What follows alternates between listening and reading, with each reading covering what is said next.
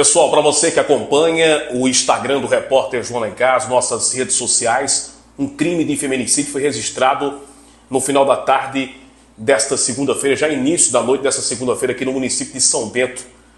Estou com o delegado Dr. Homero, delegado de polícia aqui da cidade de São Bento. Ele vai trazer algumas informações. Uma mulher foi morta por disparo de arma de fogo, exclusivo uma entrevista com o Dr. Homero. Doutor, traz as informações desse fato que gerou uma grande repercussão aqui no município de São Bento. Isso, amigo. Como o amigo antecipou aí algumas informações, hoje aqui na cidade de São Bento, dia 11 de setembro de 2023, por volta das 17h40 horas, a senhora Caliane Medeiros, de aproximadamente 36 anos de idade, essa jovem foi covardemente assassinada. De antemão, né, a gente já começou a colher depoimentos, inclusive acabei de escutar o pai do assassino.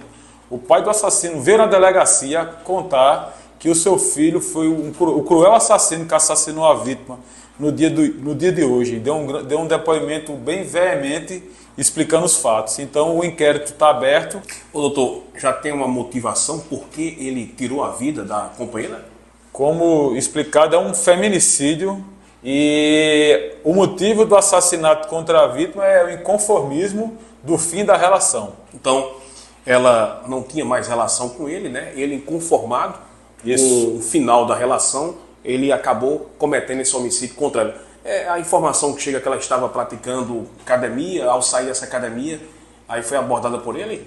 Bem, a informação que temos é que ela é, teria saído da academia, teria ido no mercado fazer compras e quando estava indo ao seu veículo, foi assassinada por, pelo, por esse covarde bandido. Com informações direto de São Bento, com exclusividade. Entrevista aqui no Olho, João Alencar.